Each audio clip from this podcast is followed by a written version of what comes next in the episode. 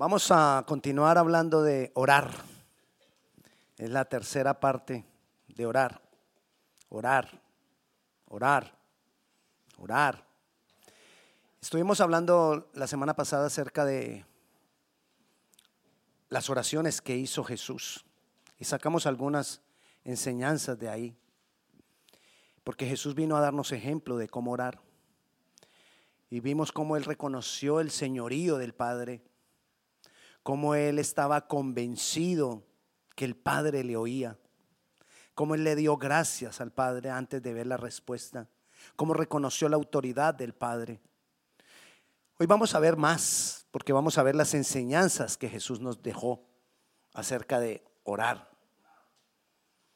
Y tenemos que aprender que lo que yo voy aprendiendo cada vez, no lo voy a dejar sino que lo que aprendo después lo voy a sumar. Porque es la única manera de tener la verdad, cuando yo sumo. Muchas veces tomamos versículos y nos quedamos con versículos, pero la palabra dice en el Salmo 119, el Salmo 119, todo el Salmo 119, 176 versículos hablan de la Biblia, de la palabra de Dios. Y en el Salmo 119, versículo 160 dice, la suma de tu palabra es verdad. ¿Cómo tenemos la verdad? Cuando sumamos. Cuando sumamos. Vamos a, ver algunos, algunas enseñanzas o principios de Jesús en la oración que pareciera que se contradicen. Pero tenemos que aprender de que en, la Biblia no hay contradicción. En la Biblia hay pasajes diferentes que debemos aprender a sumar. ¿Uno más uno? Ok, entonces usted ya sabe sumar y vamos a aprender a sumar versículos, a sumar principios, a sumar pasajes, porque así obtendremos la verdad. Y comencemos con Mateo capítulo 7, versículo 8. Jesús nos enseña, Jesús nos habla y nos dice que pidamos, que busquemos, que llamemos. Dice el versículo 8, perdón, versículo desde el 7 bueno, el 8. Porque todo aquel que pide, recibe. Y el que busca y el que llama, se le abrirá. Es sencillo. ¿Quiere respuestas de Dios? Ora. ¿Quiere las promesas de Dios? Ora. Y muchas veces nos quedamos con que dice, ay, pide, pide. Y entonces uno dice, vio, Ahí dice que pida. Entonces voy a pedir, a pedir. Y entonces creemos que ese versículo nos está pidiendo, esos versículos nos está autorizando a pedir lo que se me antoje. Pues no. Ahí sí no. Porque no es lo que se me antoje. Primera de Juan, primera carta del apóstol Juan, versículo 5, eh, capítulo 14, capítulo 5, versículo 14, dice, y esta es la confianza que tenemos en Él, que si pedimos alguna cosa o cualquier cosa conforme a... Ah, entonces ya tengo que sumarle. Debo pedir, debo buscar, debo llamar, pero conforme a su voluntad. Y entonces Él me oye. Entonces tengo la respuesta. Entonces puedo esperar que la respuesta va a llegar. Pero si no lo hacemos conforme a su voluntad, quizás no llegue. Entonces necesito aprender a pedir, buscar, llamar, orar. Eso es orar conforme a su voluntad. Para que no nos frustremos. Porque cuando yo no pido conforme a su voluntad, quizás Dios no responda. Y resulta que yo leí el versículo que dice, pedid y se os dará. Y yo pedí y no me dio. Entonces me frustro. Pero ¿por qué me estoy frustrando? Porque no pedí bien. Pero no me fijé que ahí decía, me fijé solamente en que ahí decía pedir se os dará. No me fijé en, otras en otros pasajes. Y otros pasajes tengo que sumarle. Y entonces al sumarle me dice, conforme a su voluntad. No de acuerdo a lo que tú quieres. Cuando lo hacemos conforme a su voluntad yo recibo consuelo. Cuando lo hacemos conforme a su voluntad yo recibo esperanza. Cuando lo hacemos conforme a, su voluntad, yo recibo certeza y fe de que Dios lo va a hacer. Si lo hago conforme a su voluntad, entonces necesito aprender a orar y aprender a sumar principios que hay en la palabra para saber cómo pedir. Porque recuerde que también dice la palabra que el Espíritu Santo nos ayuda en nuestra debilidad, que no sabemos pedir como conviene. ¿Cuál es la más grande debilidad del ser humano? No saber pedir. Pedimos y pedimos mal. Pedimos y no recibimos, porque pedimos mal. Entonces todo esto nos va a ayudar es a saber pedir. Le doy un ejemplo, es como cuando decimos que la vaca da leche, cuando sabemos que la vaca no da leche. ¿Lo tiene? La vaca no da leche. Se lo explico. Usted no puede ir con un vasito a donde la vaca y decirle, dame leche. No. Usted tiene que extraer la leche. La vaca no da leche, a la leche, a la vaca se le extrae la leche, es diferente. Es más, si usted quiere leche, ¿usted qué tiene que hacer? Usted tiene que el día anterior, tipo 5 o 6 de la tarde, separar el ternero de la vaca. Que no pasen la noche juntos. Porque si pasan la noche juntos, el ternero se toma la leche y usted no puede tener leche. Entonces, lo primero que tiene que hacer es separar el ternero de la vaca la noche anterior. Al otro día, 4 de la mañana, se tiene que levantar Luego tiene que ir, tiene, ah, por la noche tuvo que haber dejado la vaca pastando. A la vaca no la puede dejar encerrada, porque si no, no va a tener leche los otros días. Entonces la tiene que dejar pastando. En la noche la deja pastando, entonces tiene que dejarla en el potrero. ¿Ustedes también le dicen potrero al potrero? ¿Todos le dicen potrero? No, el establo es, el establo es la casita donde... no, el potrero es el campo, el, el potrero. Bueno, entonces tenemos que ir al potrero. ¿A qué? a traer la vaca. Y luego de traer la vaca nos toca amarrarle las patas. Hay de que le deje la cola suelta. Esa, esa, cola pega duro y en la cara. Porque usted está sentado ahí y ella empieza a batir la cola. Entonces hay que amarrarle a la cola. Hay que sentarse, poner el container, el balde. ¿Cómo le dicen usted al balde? Ok, entonces el balde, pone el balde y tiene que saber hacer los movimientos en la ubre para que la leche salga. O sea que la leche, la vaca, no da leche. Nosotros se la extraemos. Igual pasa con la oración. Y entonces leemos, pedid y se os dará. Ah, entonces me voy a agarrar a pedir. Ey, espérate, espérate. Y lo demás. Y lo demás que le vas a sumar. Necesitamos sumarle las otras cosas. Y, muchas veces vas a pedir y parece que lo que pides ya sabes que tiene que ser con la voluntad de Dios y lo pides con la voluntad de Dios, sabes que es la voluntad de Dios, porque quizás leíste en la palabra que Dios lo ha prometido, sanarte o qué sé yo de qué estás orando, pero sabes que es la voluntad de Dios, pero se tarda. ¿Qué hacer cuando se tarda? ¿Qué hacer cuando no llega? ¿Qué hacer cuando la respuesta no viene? Pues mira lo que dice Lucas 11:9. Pero en la nueva traducción viviente. Déjelo ahí. Dice, os digo, pedid y se os dará. Buscad y hallaréis. Llamad y se os abrirá. Entonces vemos que es el mismo versículo que está en Mateo. Pero en la nueva traducción, traducción viviente dice, sigan pidiendo y se os dará. Sigan buscando y hallaréis. Sigan llamando y se os abrirá. Entonces, ¿qué tengo que hacer yo cuando veo que la respuesta se tarda? Seguir y seguir y seguir, insistir, insistir hasta que llegue. Pero recuerde que voy sumando, entonces no puedo, no puedo quitarle lo que leímos antes. ¿Y qué leímos antes? ¿Que cómo debo pedir? Conforme a su voluntad. Pero si a pesar de que pido conforme a su voluntad y no llega, debo seguir. Debo seguir. Pero ¿qué debo tener en mente cuando yo tengo cuando yo estoy orando? ¿Qué debo traer a memoria cuando yo estoy orando? Mira lo que nos dice eh, Juan 16, 24.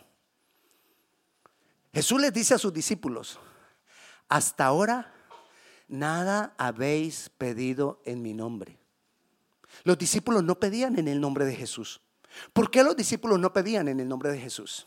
Los discípulos no pedían en el nombre de Jesús porque Jesús no les había sido revelado como el Mesías y porque Jesús no había completado su obra. Entonces ellos todavía no pedían en el nombre de Jesús.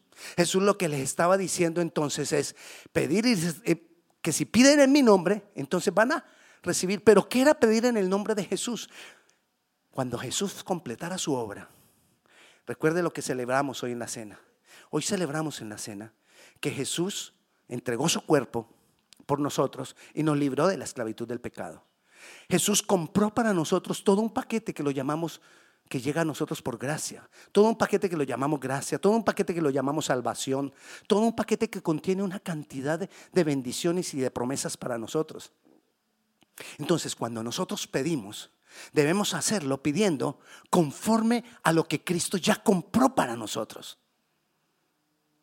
Él compró muchas cosas. Él compró todas las promesas que están aquí en la Biblia para los hijos. Las compró Cristo con su sangre y con su muerte, pero resucitando, las compró para nosotros. Entonces yo tengo el derecho sobre ellas. Yo tengo el derecho sobre esas cosas. Entonces, tengo que pedir de acuerdo o conforme a su nombre. Cuando decimos su nombre, no es sencillamente decir el nombre de Jesús, es saber lo que Jesús hizo, es traer a memoria lo que Jesús hizo es traer a memoria toda la obra de Cristo. Entonces ahí podemos pedir en, su nombre.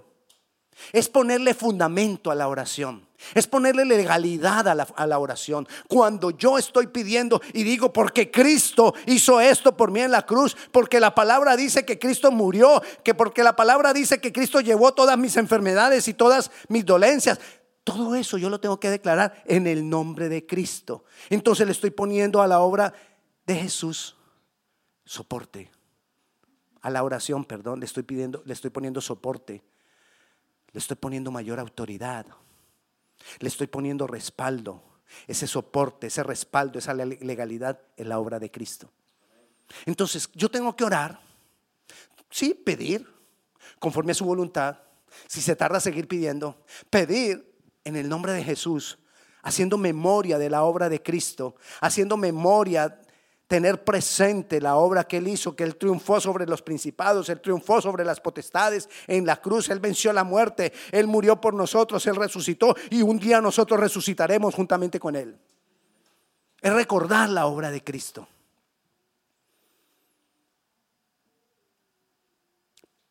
Sumemos, recuerde, vamos sumando, vamos sumando. ¿Cuántas, cuántas ha sumado hoy? Ay, no olvide las de la semana pasada que aprendimos que Jesús reconoció el señorío de Cristo, reconoció la autoridad, perdón, Jesucristo reconoció el señorío del Padre, la autoridad del Padre. Él dijo, tú siempre me oyes, él estaba seguro que el Padre le oía. Es sumando, necesitamos ir sumando. No, tú no puedes olvidar lo que, lo que estudiamos en la palabra, sino necesitamos ir sumando. En Juan 15, capítulo 7, dice así. Si permanecéis en mí y mis palabras permanecen en vosotros, ¿qué dice? Pedid todo lo que queréis y os será hecho. Ah, pastor, espere un momentico. Usted dijo que tenía que ser conforme a la voluntad. Pero ahí dice que pido todo lo que yo quiera. Pero es que también dice ahí que si permaneces en, en la palabra. Si tú permaneces en la palabra, vas a conocer su voluntad entonces vas a pedir conforme a su voluntad. Ahora, si tú, si tú pides conforme a tus caprichos y a tus deseos, te saliste de la palabra. Y como te saliste de la palabra, entonces este versículo no aplica para ti. Entonces volvemos a lo mismo. ¿Dónde voy a conocer cuál es la voluntad de Dios? En la palabra. Y necesito permanecer en la palabra. Aprendamos a orar conforme a la palabra. Que nuestro patrón de oración sea a veces tomamos patrones de oraciones, es que porque me gusta como ora fulanito. A mí me gusta como ora fulanito y entonces uno va tomando como el patrón de cómo ora fulanito. Hay veces iglesias, las iglesias toman un patrón de, de oración y todos oran igualito. Mi patrón de oración tiene que ser la palabra. Mi patrón de oración tiene que ser Jesucristo mismo, mi modelo. Entonces yo necesito aprender a orar conforme a la palabra. Acostúmbrete a orar con el teléfono en la mano. Se lo digo a los que tienen la Biblia en el, en el teléfono. Sí, sí. No es pendiente de una llamada. No, es con la aplicación de la Biblia abierta y vas leyendo versículos. O si no, o, si usa la palabra de papel, entonces con tu palabra abierta Acostúmbrate a orar, declarando versículos bíblicos, declarando la palabra de Dios. En la palabra de Dios está el poder. En la palabra de Dios encontramos la voluntad de Dios. En la palabra de Dios encontramos las promesas. En la palabra de Dios encontramos todo el paquete que Jesús compró para nosotros. En la palabra de Dios encontramos alabanza. En la palabra de Dios encontramos adoración a Él. Todo lo podemos encontrar en la palabra. lo que Él hizo, cómo lo hizo, quién Él es. Todo eso lo encontramos en la palabra acostúmbrate a orar conforme a la palabra. Que si a ti te dicen, vamos a orar, tú digas, ok, vamos a orar, alista la palabra. Pero, ¿por qué alista la palabra? Vamos a orar y no vamos a leer la Biblia. No, es que yo oro con la palabra. Amén. Lo has visto cuando vienes a la intercesión. Cuando nos reunimos en la intercesión los jueves, 7 y 30, en el saloncito de aquí al lado salón de conferencias, jueves 7 y 30, cuando oramos, conforme a la palabra, y declaramos versículos bíblicos, y lo hacemos conforme a la palabra, y pedimos la guía de Dios conforme a la palabra, porque aquí nos lo está aclarando el Señor. Si permanecemos en la palabra y la palabra permanece en nosotros, pedido, pedido, pedido. Ora con fe. Es lo que, lo, que más se ha repetido a través de la historia. Que oremos con fe. Mateo capítulo 21, versículo 22. Dice, y todo lo que pidierais en oración, creyendo. Usted no ha visto que en todos estos versículos dice, y todo, y todo. Pero hemos aprendido que tenemos que ir sumando. Y no es todo lo que yo quiera. Y dice ahí que creyendo es con fe. Pero ¿de quién viene la fe? De Dios. ¿Y cómo nos la da? Dice que la fe viene por el oír. Y el oír. Y nos podríamos quedar ahí. Y el oír. Y el oír. Y el oír. Pero oír qué? La palabra de Dios. Entonces necesitamos pedirle al Señor, Señor, dame fe. Pero fe no es solamente creer. Fe es conforme a la palabra, otra vez. Nos han hablado tanto de la fe, pero hemos tomado la fe como simplemente el positivismo. Sí, yo creo que sí. Ese positivismo no es necesariamente la fe que viene de Dios. La fe que viene de Dios va a venir conforme a la palabra de Dios. Necesitamos tener esa clase de fe. Pero recuerda, la fe no es tuya. La fe no la produjiste tú. La fe te la dio Dios. La fe me la da Dios. Orar con fe es yo poder recibir de parte de Dios ese poder creer en lo que Él ha dicho, ese poder creer en lo que Él es. Jesús es Dios, ese poder creer en lo que Él ha hecho, lo que Él es, lo que Él ha hecho y lo que Él ha dicho. Yo necesito aprender a tener fe en esas tres cosas, lo que Él es, lo que Él ha hecho y lo que Él ha dicho. Esa es la verdadera fe. Lo demás va a ser positivismo. Y con positivismo se logran muchas cosas, pero no quiere decir que las cosas que logres con positivismo son las que Dios quiere para ti. Porque no es producto de la fe. Y a veces nos acomodamos con aquellas cosas que hemos adquirido por positivismo. Y decimos, ah, es que yo tengo una fe. No, tú crees. Pero no quiere decir que tengas fe.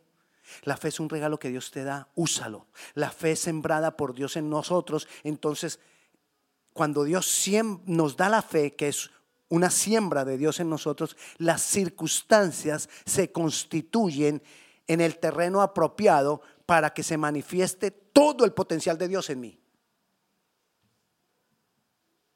Así que a veces las circunstancias no son malas. Bueno, siempre las circunstancias van a ser malas. Pero como, como cantábamos ahora, Dios las convierte en bueno. ¿Cómo las convierte Dios en bueno? Las torna como el terreno apropiado para que por, por la fe que Él nos ha dado se manifieste todo el potencial de Dios. Por eso yo les he dicho, cuando tú pides, Señor, quiero ver tu poder, estás pidiendo circunstancias difíciles. Porque ¿cómo más se va a ver el poder de Dios? ¿Cómo Dios va a manifestar el poder si no es a través de una circunstancia? Entonces, Señor, déjame ver tu poder. Gloria a Dios. Dios te lo va a dejar ver, pero necesita ver alguna circunstancia sobre la cual se va a manifestar ese poder. Y después de que viene la circunstancia, entonces tú dices, Señor, ¿por qué me pasa esto? Pues, ponte de acuerdo, me pediste que querías ver milagros, que querías ver poder, que querías ver mis manifestaciones. ¿Cómo más te las puedo mostrar si no permitiendo que haya necesidad, que haya circunstancias difíciles para manifestar mi poder, para responderte en todo lo que tú quieres ver? Y es bueno eso, porque crezco. Así que no todas las circunstancias son malas, son malas en el momento, pero cuando por la fe que Dios siembra en mí, yo veo el poder de Dios manifestado, crezco en conocerlo más a Él. Y entonces estoy listo para una prueba más grande. Ay, quiero seguir creciendo, Señor. Ok. Entonces vendrá no solamente el oso y el león, sino que vendrá Goliat.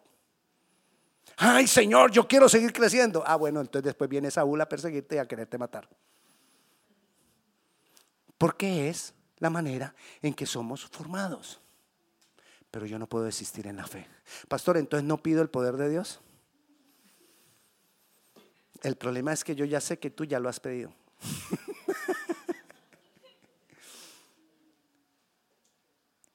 De todos modos, el Señor quiere formar en nosotros un ser más grande, un ser más maravilloso. Dios nos quiere formar. Pero Él siempre está ahí. Recuérdalo, Él siempre está ahí. No importa la circunstancia sea más difícil. Él siempre está ahí a pesar de que no estés viendo la respuesta, Él está ahí.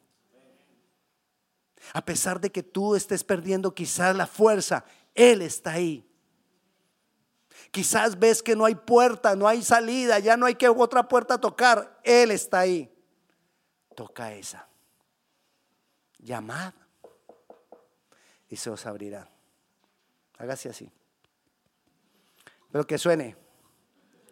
Para que, para que recuerde para que recuerde que usted puede tocar, usted debe tocar. Sigamos sumando. Ora con humildad. Lucas 18, 13.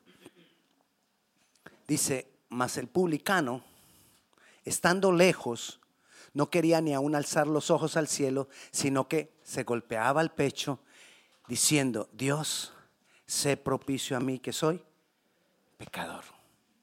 Humildad saber que nosotros no podemos lograr las cosas por nosotros mismos. Ese hombre estaba diciéndole ahí a Dios, Dios, yo no soy digno ni siquiera de acercarme a ti porque yo soy pecador. Hay veces nosotros venimos como con una autoridad a pedirle a Dios. Señor, dame, porque la Biblia dice que si pido, me darás. Entonces es como que tengo que obligar pues a Dios Ah, pastor, pero es que a mí me dijeron que él estaba obligado a cumplir su palabra. Dios no está obligado a nada. Que él la cumple siempre, porque así es él. Pero él no está obligado a nada. Humildad es saber que yo lo necesito a él. Es más, ahorita hablábamos de la fe. Y a veces cuando Dios nos responde, cuando he pasado situaciones y Dios me responde, entonces me equivoco y creo que esa fe es mía. Y entonces digo, ah, es que yo, tú vieras, yo soy una persona de una gran fe. Hey, eso no es tuyo. Eso te lo dio Dios. Esa fe no es tuya. Y nos olvidamos de la humildad. Nos olvidamos de reconocer, es por tu misericordia, Dios. Dios es por su misericordia que nos va a dar. Dios es por su misericordia que nos va a responder. Humildad se manifiesta cuando entiendo que la fe viene de Dios y no la produzco yo. Entonces no me enaltezco por mi gran fe, sino que entiendo, es pura misericordia. Es pura gracia. A veces se nos olvida el significado de la palabra gracia, que lo aprendimos cuando nos evangelizaron y nos dijeron que la palabra gracia quería decir regalo. No, merecido. Y se nos olvida que todo lo que Dios nos da, yo no lo merezco. Todos los dones que Dios te da, tú no los mereces. Todos los dones que yo tengo, yo no los merezco. Todo es por gracia, todo es por misericordia. Y yo tengo que siempre orar al Señor con una actitud de misericordia, con una actitud de saber que Él es Dios y yo no. Que Él es Dios y Él manda. Que la autoridad y la victoria es de Él, no mía. Pero a veces a uno se le olvida y se va creyendo cuando tiene victorias, uno se va creyendo como que ya estoy más más poderoso. No te estás dando cuenta que estás interrumpiendo la siguiente oración.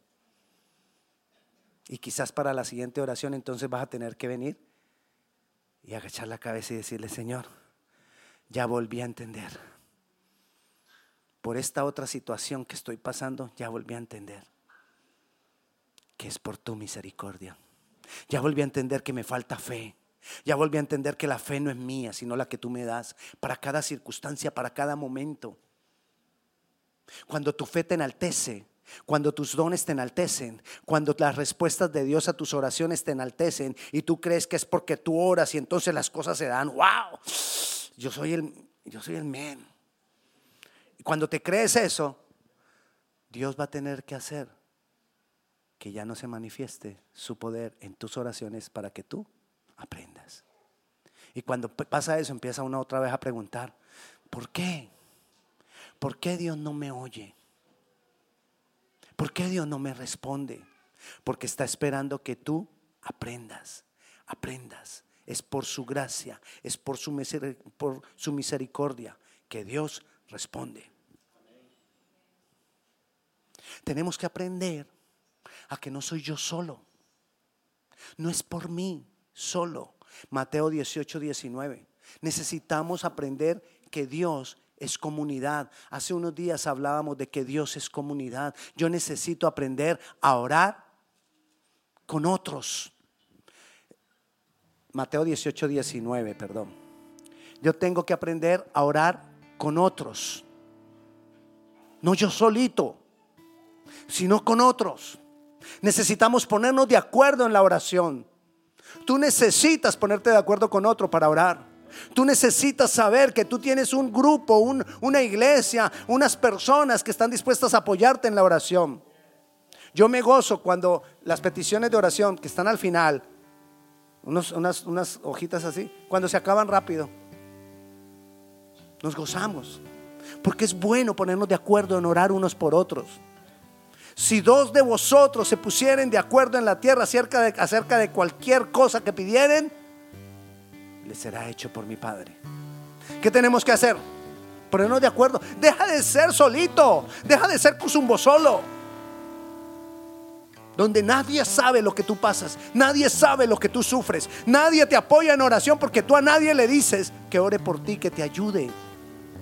Aquí tenemos un equipo de oración. Aquí tenemos un equipo de intercesión. 15 minutos antes del servicio están ahí reunidos. 15 minutos. 15 minutos antes del servicio están ahí reunidos, de cada servicio, orando. Ahí usted también puede venir y decir, hey, oren por mí.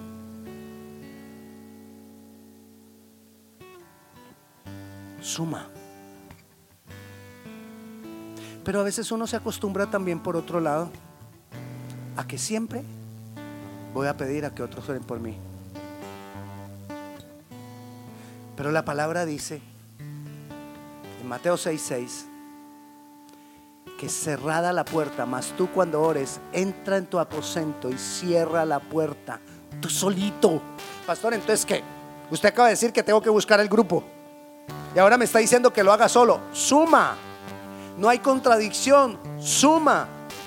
A veces lo tienes que hacer solito, a veces tienes que buscar el grupo o a las dos cosas. Buscas el grupo y te vas a orar solito. Pero necesitamos orar. Cierra la puerta. Busca la intimidad con Él. No ores solamente cuando vas manejando en el carro. Hay, porque muchas veces tenemos oraciones solo cuando voy en el carro. Porque no tengo más tiempo para Él. Pero ahí dice que necesitamos intimidad. Intimidad es que nada te distraiga. En el carro no estás al 100 dedicado a Dios. Estás manejando. Está bien que lo hagas. Eso es bonito. Pero no es lo único. Necesitas más tiempo con Dios. Necesitas intimidad con Dios. Necesitas estar ahí en lo secreto con Él. Él te está esperando. Él se goza cuando tú sacas el tiempo en lo secreto con Él. Es la única manera de nosotros poder ver las respuestas de Dios. Él te está esperando. ¿Cuándo será que viene y cierra la puerta y está conmigo? ¿Cuándo será que se aleja de todo? De, toda, de todo lo que lo pueda distraer. Y podamos estar juntos, dice el Señor. Él te está esperando. Pruébalo. Pruébalo. Y como le decía yo un día, si, si en su casa viven 15, pastor, yo no puedo cerrar la puerta porque en mi cuarto somos cuatro. Vete al baño. Vete al baño. Y está ahí con Él. Ten tu tiempo de intimidad con Él. Pruébalo. Búscalo. Saca ese tiempo personal tuyo con Él. Dios quiere hacer milagros. Dios quiere darnos respuestas. Dios quiere, Dios quiere hacer grandes cosas. Pero ¿qué necesitamos? Nosotros necesitamos aprender a orar. Orar. Orar. Orar sin cesar. Orar. No pares de orar. No dejes de orar. Cosas van a cambiar. Milagros van a ocurrir. Victoria vas a tener porque Dios va a luchar la, la batalla tuya. Y cuando Él toma tu batalla, Él tiene la victoria. Él te va a dar los tiempos de cada cosa. Él te va a dar las formas de cada cosa. Él va a transformar tu vida. Él va a abrir un camino nuevo para ti. Yo quiero que tú ordenes. Así que yo te invito en esta tarde a que le digamos, Señor, yo quiero. Yo quiero orar. Yo quiero orar conforme a lo que tú has dicho. Yo quiero orar conforme a lo que tú nos estás enseñando, Señor. Pongámonos de pie. Bendito Dios. Bendito Dios. A ti. Bendito Dios. El alfa y la omega. El principio y el Te damos gloria, te damos honra. Y el gran yo Bendito eres, Dios poderoso. Señor, aquí estamos en tu presencia ti. para decirte, yo quiero aprender más. Yo quiero aprender a orar. Quizá todo lo que hablaron lo sabías. Pero dile al Señor, Señor, yo quiero aprender a orar. Yo quiero cerrar la puerta y estar contigo. Yo quiero que Cierra la puerta. mi vida. Quita todo lo que te distrae, todo ruido. Cierra la puerta. Dispón tiempo para cerrar esa puerta. Para buscar de Él. Para pedirle a Él. Para saber cómo pedirle a Él. Padre Celestial, yo oro por mis hermanos para que tú nos des el que estemos más contigo. Danos, Señor, a todos nosotros, danos el que podamos buscarte más, el que podamos orar más, el que podamos hablar contigo, hablar de nuestras necesidades, de nuestros problemas, de nuestras dificultades, de nuestros temores, de nuestros rencores. Padre Celestial, en el nombre de Jesús yo quito toda obstrucción, todo obstáculo, todo lo que se interpone entre, nosotros y tú. Lo declaramos sin poder en el nombre de Jesús, Señor. Llénanos, llénanos más de ti. Padre Celestial, yo te doy gracias. Yo bendigo la vida de cada uno de mis hermanos en el nombre de Jesús.